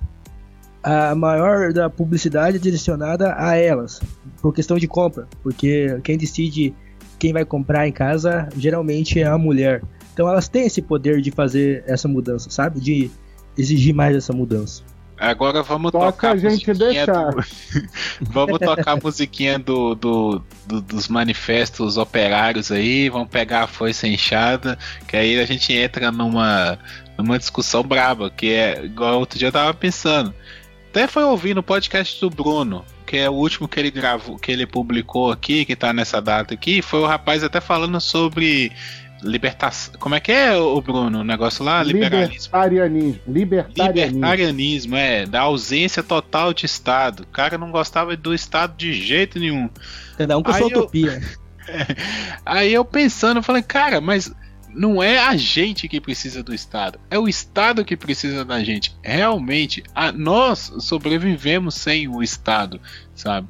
Da mesma forma, as marcas que precisam da gente e não nós que precisamos delas. Mas é, é, um, é um vício, sei lá, alguma coisa, uma reviravolta que existe nisso daí, que aí entra no dilema lá da, da galinha, né? Ou do, como diz o Zé, do, do pãozinho, né? O pãozinho vende mais porque tá fresco, ele tá sempre fresco porque vende mais. É o Então- Tostines, biscoito Tostines.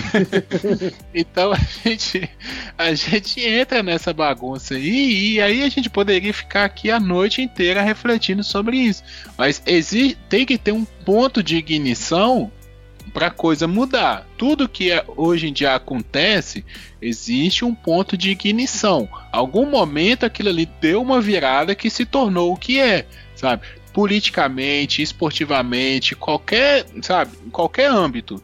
Existiu um start, existiu uma mudança e aí a partir daí as coisas foram andando. Então, como eu, eu disse até lá na, numa última fala minha aí, a própria FIFA que cuida da parte feminina do futebol, ela precisa rever algumas coisas. O que, que ela pode trazer para o futebol? O que, que ela pode mudar de regras, sabe? Então, para tornar mais é, é, visível, para trazer mais audiência. É, porque eu, tenho notado que tem sido um padrão no nosso, nos nossos programas como um todo, que assim, é, a gente debate e a gente fica meio que, vou usar essa expressão, é, fica meio que carente, porque a gente não chega numa solução final, né, numa resposta propriamente dita. E tomando por base que na semana em que a gente está gravando esse, esse podcast, houve uma, uma treta muito grande que um camarada no Twitter falou mal dos podcasts brasileiros. E aí eu vi muita gente falando assim: ah, podcast é ruim, porque o tempo que você fica escutando um podcast, você estaria lendo um livro, você estaria absorvendo outros conteúdos. O que as pessoas não entendem é exatamente isso. A solução final, é, a resposta para um, um grande problema ou qualquer problema, ela não vem de uma discussão entre seis pessoas de uma hora e 17. Em uma hora e 17 não se constrói um projeto, uma, uma ideia e que isso vai ser apresentada e, e vai ser resolvido tal problema. Não, não se trata disso. Mas pelo menos eu acredito que né, em uma hora e pouco que a gente discuta, a gente apresente e espalhe é, possibilidades para as pessoas discutirem, para as pessoas tentarem encontrar alguma resposta, ou pelo menos uma resposta que as satisfaça. A gente não pode ficar nesse, nessa busca sempre por resolver uma questão, mas eu tenho, eu, eu, eu, sempre quero que a gente discuta para pensar em possibilidades, pensar em possíveis respostas. Eu acho que isso é mais importante. É, então, eu, tô com uma questão me atazanando aqui, daí vocês veem se é útil de editar ou não. Mas é, é, em relação a essa coisa de problematizar, né? A sociedade, vamos colocar no geral, é, porque igual eu falei, a minha, na, a minha, dentro da minha bolha, tanto de rede, tanto virtual quanto real, é, não, me, não me colocou diante dessas situações. Mas aí, é, já que vocês vi, viram isso com mais proximidade do que eu, uma coisa que está aqui me atazanando é isso aqui. Essas pessoas que problematizam as coisas desse jeito, essas pessoas prestigiam o futebol feminino? Essas pessoas vão lá ao estádio? Não, vamos lá. É, por exemplo, um torcedor do Santos. Quem torce para o clube, torce para o clube um torcedor do Flamengo torce para o clube. Então, o, me, o torcedor que vai assistir, dá, dá o prestígio para o masculino, vai também dar para o feminino? Vai dar o mesmo prestígio quando ele estiver jogando? Porque se não, eu não entendo o que é que está falando na hora de, de problematizar as coisas desse jeito. Essa questão que tu tá falando é comparável a, ao lançamento do filme da Marvel, da Capitã Marvel, que teve aquele lance lá e tal. Daí, quem assiste os filmes da Marvel? Tá, tem nerd pra caralho que assiste. Mas tu vai pegar todo o contexto, é uma galera enorme, sabe? Milhões de pessoas, pessoas normais, comuns, não são nem muito nerds e nem muito desligados. Vão assistir pra, porque gostam de se divertir no cinema de vez em quando. E aquelas pessoas estão problematizando e comentando, era só tipo uns gordão, filho atrás do computador, sabe? Meio por cento das pessoas, tá ligado? que não se refere a toda a população, mas daí tava criando um, uma problematização em cima disso, sabe? Aí vamos lá, então. Agora que você puxou o Capitão Marvel, nós vamos entrar num buraco aí. Você tem mais meia hora. puxa a carta, puxa a carta, puxa a carta. Agora o bicho vai pegar. Não, porque aí existe um outro problema que nós não discutimos até agora, que é já existe alguém que faz, que faz isso, tá? Então, por exemplo, os homens jogam futebol. Os super-heróis, a maioria são homens. Aí quando você vai fazer um filme da Capitã Marvel, pela expectativa que se, que se cria, ah, é o porque isso é culpa também de quem tá divulgando o filme, tá? Não, mas é eles, totalmente pensado, eles, totalmente é, pensado. Eles puxam, eles puxam para esse lado também. Ah, agora é o primeiro filme de uma heroína da Marvel. Aí vai puxando essa coisa, esse hype, vai alimentando. O que, que a galera espera? Que seja o melhor filme da Marvel. E aí não é, cara. Entendeu? E aí as críticas vêm muito disso. Ah, mas não é tudo isso. Ah, mas é só mais um filme de super-herói. Ah, tem muitos erros. Ah, não sei o Sabe? Cara, sim, é só mais um filme de super-herói. A diferença é que a super é uma super-heroína tá? Mas é realmente o filme da Capitã Marvel é mais um filme de super-herói. Porque se você for pegar todos os filmes de super-herói, cada um tem o seu ponto. O Homem-Aranha ele bate num ponto, o Homem de Ferro bate em outro, o Pantera Negra bate em outro, e a Capitã Marvel veio para bater em outro ponto sabe? Mas se cria uma coisa toda porque vai se alimentando esse hype, essa coisa de ah, agora é o primeiro filme de mulher, ah, agora é não sei o que, ah, vai ter beijo lésbico, ah, vai ter isso, ah, vai ter aquilo, que a galera já vai se armando pra ir pro filme. Entendeu? É as pessoas são tapadas, elas não sabem separar as coisas, não. Entendeu? O Ao invés de pensar o quê? Pra mulher, não para ser o melhor. Entendeu? É, e às vezes até fala assim: não, esse é um filme para mulheres. E que é errado. Você não faz um filme para mulheres, assim como você não faz um filme para negros, você não faz um filme para LGBTQ+, você faz filmes. A Disney sabe? não tá nem aí você... pra quem que é o filme, ela quer que todo mundo vai assistir o filme. Entendeu? Claro. Você, tá você faz uma competição, não é só para mulheres assistirem ou para mulheres trabalharem naquela competição, sabe? Muito do que, que, que tem que mudar nesse pensamento que eu vejo não é assim, ah, isso é coisa de mulher, isso é coisa de homem. Pô, isso já passou há muito tempo, cara. É mais um filme só, sabe? Vamos todo mundo assistir o filme. Se tiver que criticar, vamos criticar. É o, o filme da Capitã Marvel, por exemplo, na minha opinião, é um filme na média da Marvel. Não é nem no meu top 5 de nem top 10 de filme da Marvel ele não entra, sabe? Porque é um filme na média, não trouxe nada demais, é só mais um personagem, sabe? Então, cria-se tanto essa coisa que é, é, joga contra, sabe? A- o que seria a grande vantagem do filme, que traria novidade, acaba sendo a problematização. Cara, olha só, rapidinho, é, isso aí até. Eu entrevistei um cara essa semana, ele, ele fala, num momento da nossa conversa, ele fala muito disso. Ele era branco, né?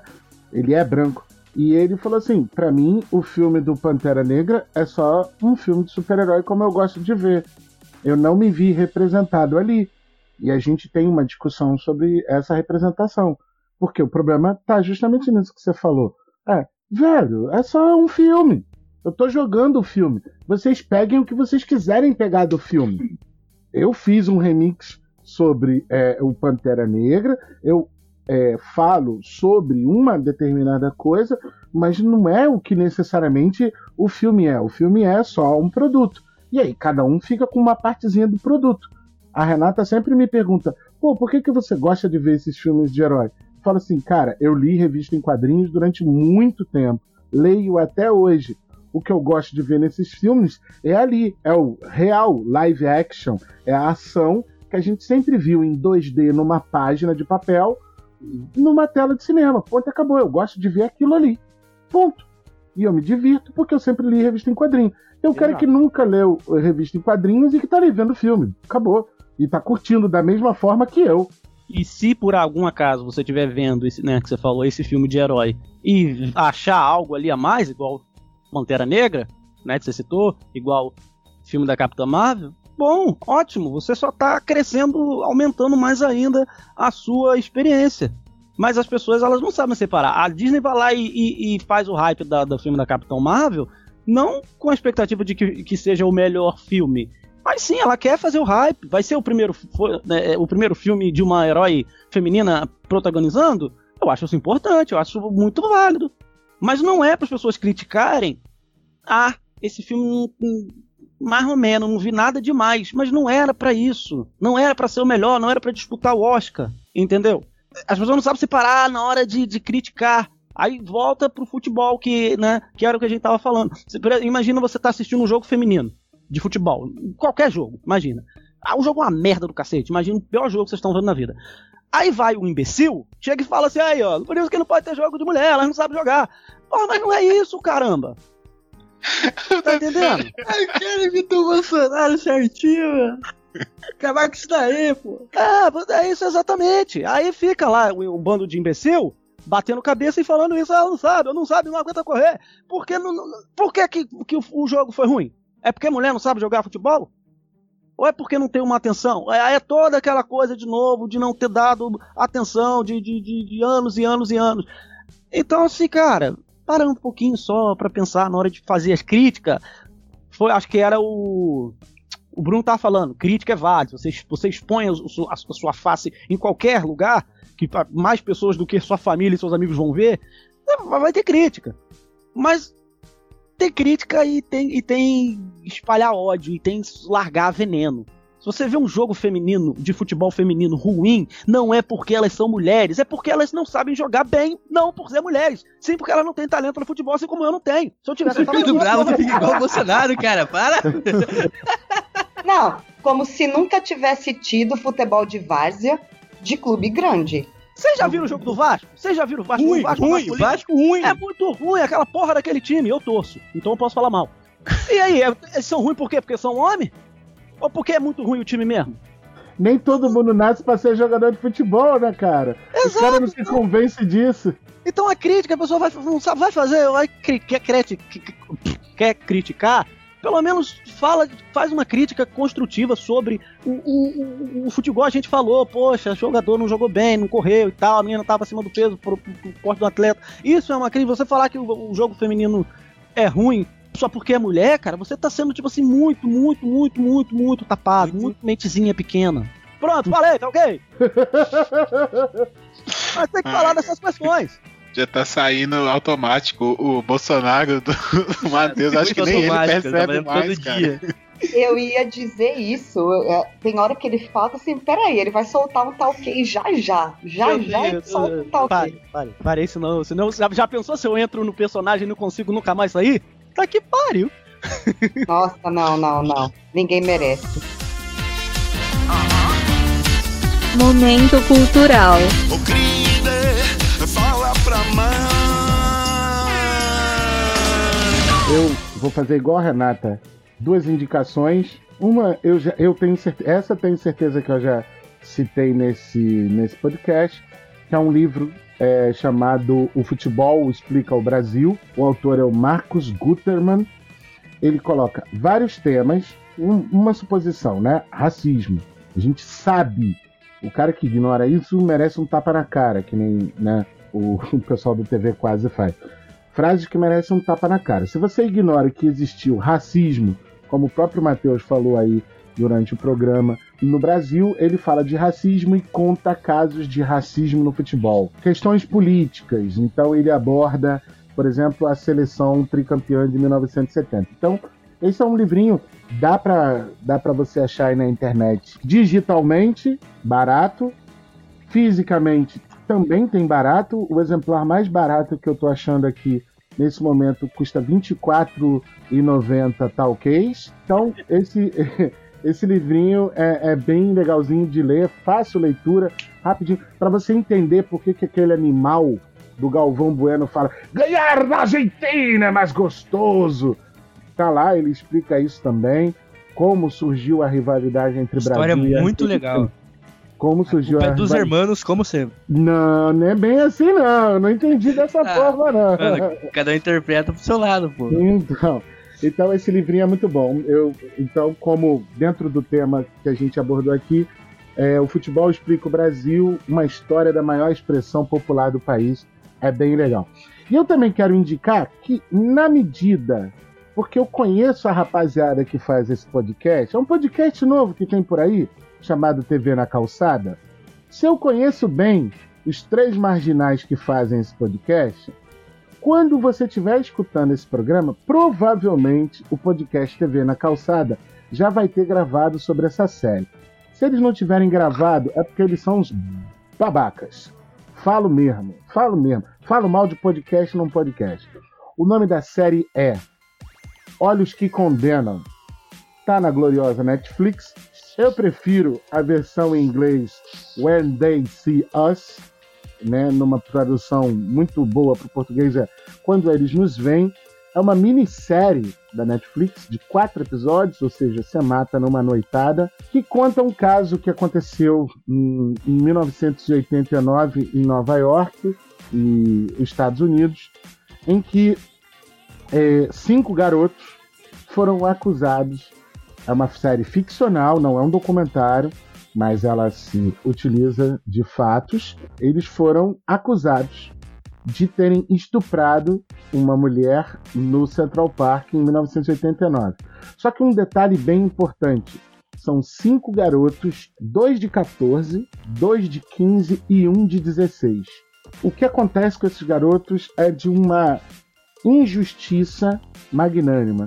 Então, assim, é, tem que ter estômago para ver, porque você vê racismo explícito na sua frente, é, dá muita pano para manga, como eu disse lá no episódio do, do jornalismo sensacionalista, é, você entender que é um privilégio quando você tem pessoas na sua família que te instruem que se a polícia te parar, te levar algemado para uma delegacia, você não tem que falar nada e tem que exigir, seja a presença dos seus pais, seja a presença de um advogado. Por mais simples que isso parecer, possa parecer, tem gente que não sabe disso e a série retrata isso de uma maneira muito clara. Então, a minha segunda indicação é Olhos que Condenam, da Netflix. Então deixa eu dar minha indicação aqui. Eu queria indicar um filme pra galera. Recentemente eu escutei o podcast aqui desta casa maravilhosa sobre imprensa sensacionalista e me veio um filme na cabeça que eu assisti há um tempo. O nome do filme é A Montanha dos Sete Abutres. Esse filme é um filme sensacional, é um filme angustiante. Ele é com Kirk Douglas de 1952, então assim, é, se você tem preconceito com filme antigo, deixa um pouquinho de lado e vai assistir porque é uma história sensacional. Ele conta a história de um repórter meio fracassado, falando aqui bem rapidamente, né, que não tá conseguindo ali notícias e tal, e ele é mandado para cobrir uma notícia muito merda. No meio do caminho ele para e descobre que tem um cara no meio do México preso numa mina. O cara entrou lá para procurar ouro e ficou preso. Cara, ele transforma aquilo num circo, transforma aquilo num inferno na vida do cara. Ele traz repórter, ele traz tudo. Ele, ele até chega ao escrúpulo, inescrúpulo, na verdade, de atrasar os esforços para tentar resgatar o cara, para poder ter mais tempo e continuar mais naquilo ali. Daqui a pouco tem parque no lugar. Então, assim, quando eu ouvi lá vocês falando sobre imprensa sensacionalista, eu fiquei muito com esse filme na cabeça. Aí, assim, eu falei, pô, se eu tiver oportunidade, eu vou trazer aqui para indicar. E tem muito a ver com isso, né? De como a imprensa, ela não tem realmente escrúpulos para quando se trata de, de, de matéria. E, assim, acho que não podia deixar passar de indicar esse filme, Montanha dos Sete Abutres, de Billy Wilder, de 1952. Procurem aí e assistam. Vou indicar mais uma situação aqui da Netflix, como o Bruno já indicou aí, mas já que falamos do futebol, de feminismo, tentando achar algum link possível nesse, nesse raciocínio que vou fazer agora, eu vou indicar uma série na Netflix, eu acho que é de produção espanhola, uma coisa desse tipo, chama Maria Madalena. Muita gente sabe quem é Maria Madalena, né? Você não precisa contar a história dela. E não é spoiler o que passa na série. Mas são 60 episódios da, da história, da, da vida de, de Jesus dos 30 aos 33 anos, vista pelo olhar dela, sabe? Segunda-feira eu comecei a assistir e hoje eu tô no quinta, 58 episódio, quase terminando, falta dois. E você é muito legal, cara, muito da hora. Tipo, é exatamente o que todos os filmes retratam o que você pensa que é. Não importa se você tá tua religião ou não. É, é melhor que os da Record, sabe? Por isso que eu gostei. Os da Record eu não gosto. Então assista lá Maria Madalena Netflix. Engraçado que nem que o Paulo e eu a gente tivesse combinado e, gente, a gente não combinou. Mas primeiro, é, primeiro que a Netflix tá, vai precisar dar um, um, alguma comissão aqui pra gente porque eu também vou indicar uma série da Netflix, que é Lucifer. Eu, eu tinha um. Eu via, né, aqui indicado para mim, baseado aqui nos, nos algoritmos, né, da, da, da Netflix, e aparecia direto para mim como, como sugestão, como indicação.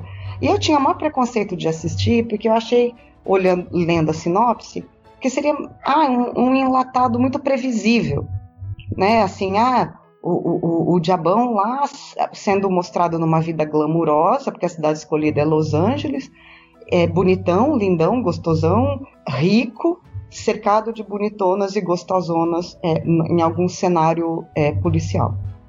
Não sei o que foi que me deu que eu resolvi assistir. Acho que foi muito assim, eu estava muito entediada, deve ter sido, quando eu peguei a primeira, peguei para assistir. E essa série está se mostrando completamente diferente de tudo o que eu havia pensado sobre ela. Então, primeiro, a produção é do Jerry é, Bruckheimer, que eu não sei se o pessoal é ligado nos nomes, mas ele é o mesmo produtor de Piratas do Caribe. E foi também o mesmo produtor de uma série que devia ter terminado na quinta temporada, mas se estendeu à décima, não sei quanta, que é Sobrenatural. E aí era uma, e era uma série que tinha que ter terminado na quinta, né? Que o ápice dela mesmo, se ela tivesse terminado lá possibilitando o apocalipse, teria sido, acho que a melhor sacada daquela série. Concordo. Mas enfim, foi, ele é conhecido pela sua alta capacidade de produção, né? Assim, ele, é, ele é um bom produtor executivo. Não é que a série seja cabeção, ela não é isso.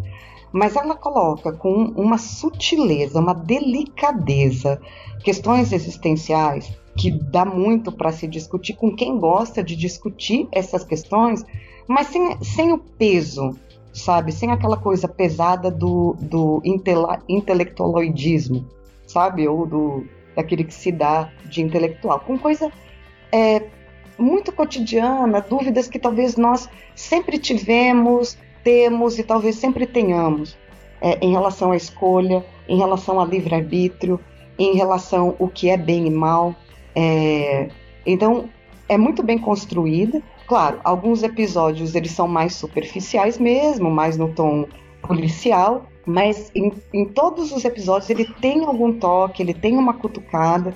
Começa pelo fato do, do personagem Lúcifer, então, é sempre se indignar com a maldade. Ele sempre se indigna com a maldade. A maldade faz mal a ele.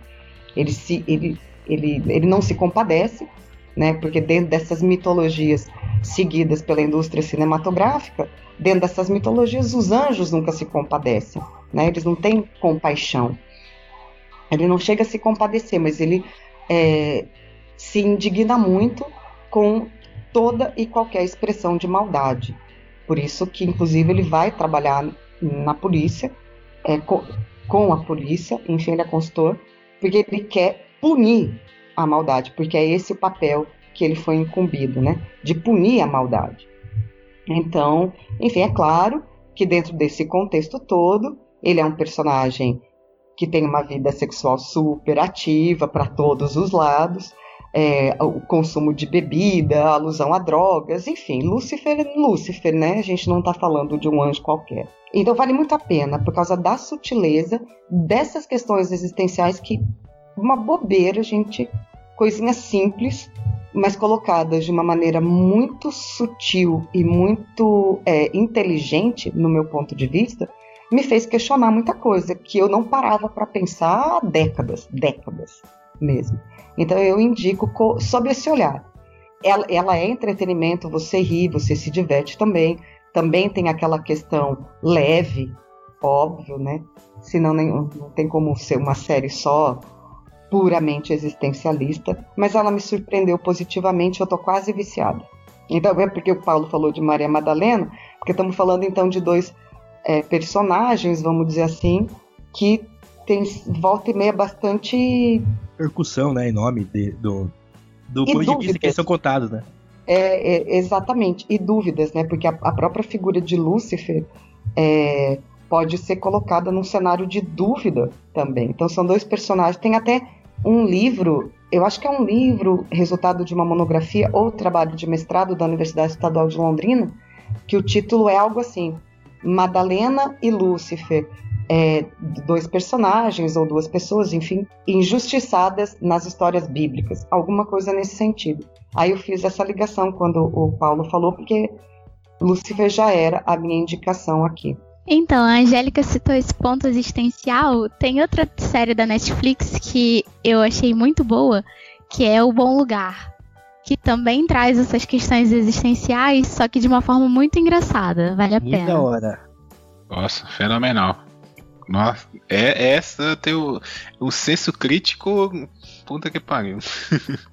A minha indicação é um filme que eu mandei lá no grupo pedindo para todo mundo assistir. Que essa semana tinha muito tempo que eu não assistia um filme, acho que desde Her, que é o Bem-vindo a Ma Bem-vindos a Maureen, com o Steve Carell. É, conta a história de um cara que ele foi agredido quase morreu por ter por uma discussão de bar e ele ter falado que ele usava sapatos femininos, ele gostava de usar sapatos femininos. A questão é que esse cara ele era um artista, né, ele era um desenhista com muito talento e ele perde toda a memória dele, toda a memória mesmo. Ele não lembra quem ele era, de onde ele veio, para onde que ele ia. Ele, ele a, a agressão foi tamanha que ele perdeu a memória. E aí ele, para expressar, né, de alguma forma, a arte que ele encontra é a fotografia. Então ele coleciona bonecas, bonecas tipo Barbie, é, e com essas bonecas ele vai montando histórias no quintal da casa dele, vai tirando fotos. Então ele cria essa, essa, essas histórias na cabeça dele para lidar com o trauma, para buscar respostas e para expressar a sua arte. Assim, é um filme que eu digo que assim, tinha muito tempo que eu não parava para ficar eh, vendo um filme como eu vi esse filme, sabe? Do tipo de não parar para nada. Assim, fiquei vidrado no filme do começo ao fim. Então, indico aí, sim, Steve Carell já é um ator, assim, quando ele pega para esse lado do drama, sempre vem alguma coisa surpreendente. Às vezes ele é muito caricato, mas ele tem um talento muito grande e eu admiro muito. Então fica a dica aí. para encerrar, gente, muito obrigado a todos que participaram. Hoje tivemos casa cheia aí. Acho que tinha muito tempo que não tínhamos tantos participantes, mas foi muito legal. Acredito que chegamos a, a vários pontos aí de discussão. É, queria agradecer aí ao Paulo, ao Bruno, à Angélica, ao Matheus que chegou por último e a Jade especialmente pelo primeiro episódio dela. Espero que seja o primeiro de muitos. Sinta-se em casa a partir de agora. E também gostaria de agradecer a você que nos ouviu, que compartilha os nossos episódios, que manda para os coleguinhas, que nos segue nas redes sociais e para quem não segue, basta procurar por Papo Calçada, arroba Papo Calçada no Twitter, no Facebook e agora também no Instagram, que eu estou tentando aprender a mexer lá no Instagram para publicar algumas coisas. Achei muito confuso essa rede social. É, mas você nos encontra em todas as redes sociais agora. Nós temos um grupo no Telegram com os ouvintes então você que nos ouve aí, quer bater um papo, quer deixar seu comentário mais próximo de nós, quer deixar algumas indicações de pauta, vai lá no nosso grupo, nós estamos de braços abertos para receber todos vocês, trocar ideia e construir aí uma comunidade papo de calçada, quem sabe, né? Pessoas aí que admiram, que gostam desse trabalho. Até a próxima semana com novas pautas aí, com alguma discussão bem filosófica ou não. Novelas? Novelas? Não sei qual que vai ser, mas vamos ver aí qual que vai ser. então esperamos vocês na próxima semana. Valeu.